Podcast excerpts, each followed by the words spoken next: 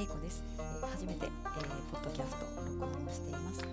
私はですね今、え佐賀県の伊万里市というところの、え寝床というゲストハウス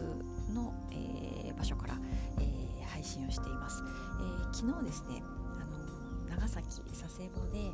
笑い飯という漫才師さんがいらっしゃるのをご存知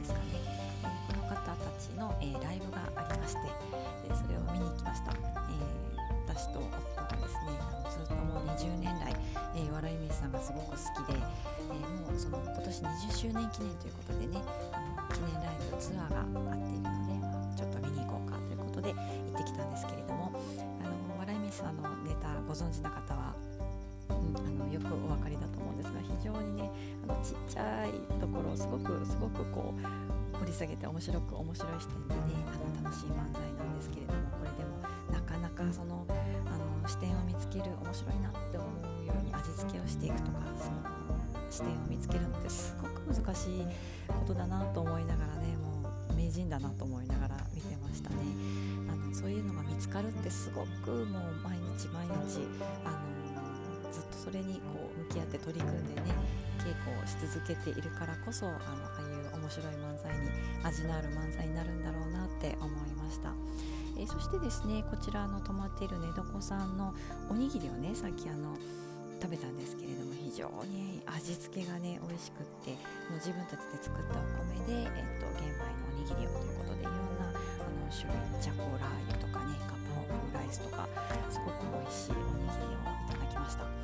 で何もないところからその自分たちでこう価値を生み出すっていうのはこういうことなんだなと思ってそのおにぎりの味にも感動していた自分がやっていることこれは何かなっていうと私はあの読書会をまあやっているんですけれども、うん、あのここで何か自分なりのその読書から得たものとかあるいはそれを一緒に話す皆さんとの対話から何かね新しい価値を生み出してあの行きたいなっていうところがやっぱり原点だったなっていうところをあの思い出しましたね。うん、でやっぱりこの頭の中でいろいろ思うところあるでこれってなんか価値あるのかなって時々ねやっぱり思ったりするものなんですけれどもあ鶏が鳴いていますね、えー、思ったりするものなんですけれども、うん、それでもあのまずやってみる。話してみる。書いてみるっていうことをやっていかないと、まあ、それを叩き台にして初めていろんな気づきが生まれたりするのであの頭の中でゴロゴロやってても仕方がないなと、うん、やっては止まりやっては止まりっていうところは私もあるんですけれども